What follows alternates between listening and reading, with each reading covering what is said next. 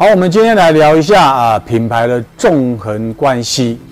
呃，一个品牌的产生其实是从消费端，呃，产生需求，而企业知道消费的需求，而去满足它，然后创造一个品牌。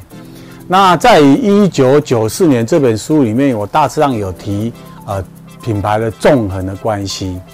那、品牌的纵向关系是因为企业下面也有很多事业部。事业部就有各式各样的品牌，而品牌代表出它有各种商品，所以这个是属于纵向的一个啊垂直关系。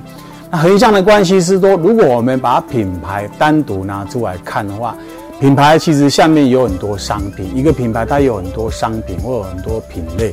然后品类下面又有很多口味。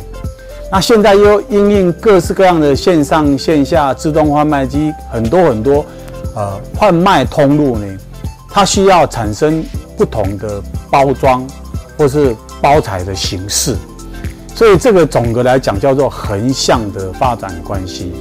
所以在于啊品牌的简单规划，我们需要有线性的思考，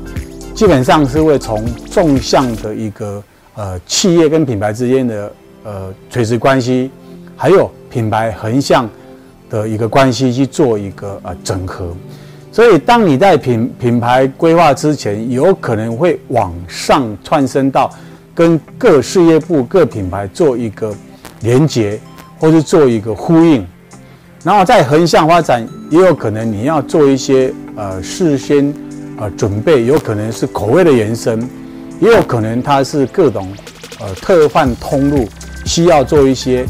包装、包材或是形式上的改变。所以纵横轴的关系大致上是这样子的一一个互动。好，今天难道不知道？我们聊到这里。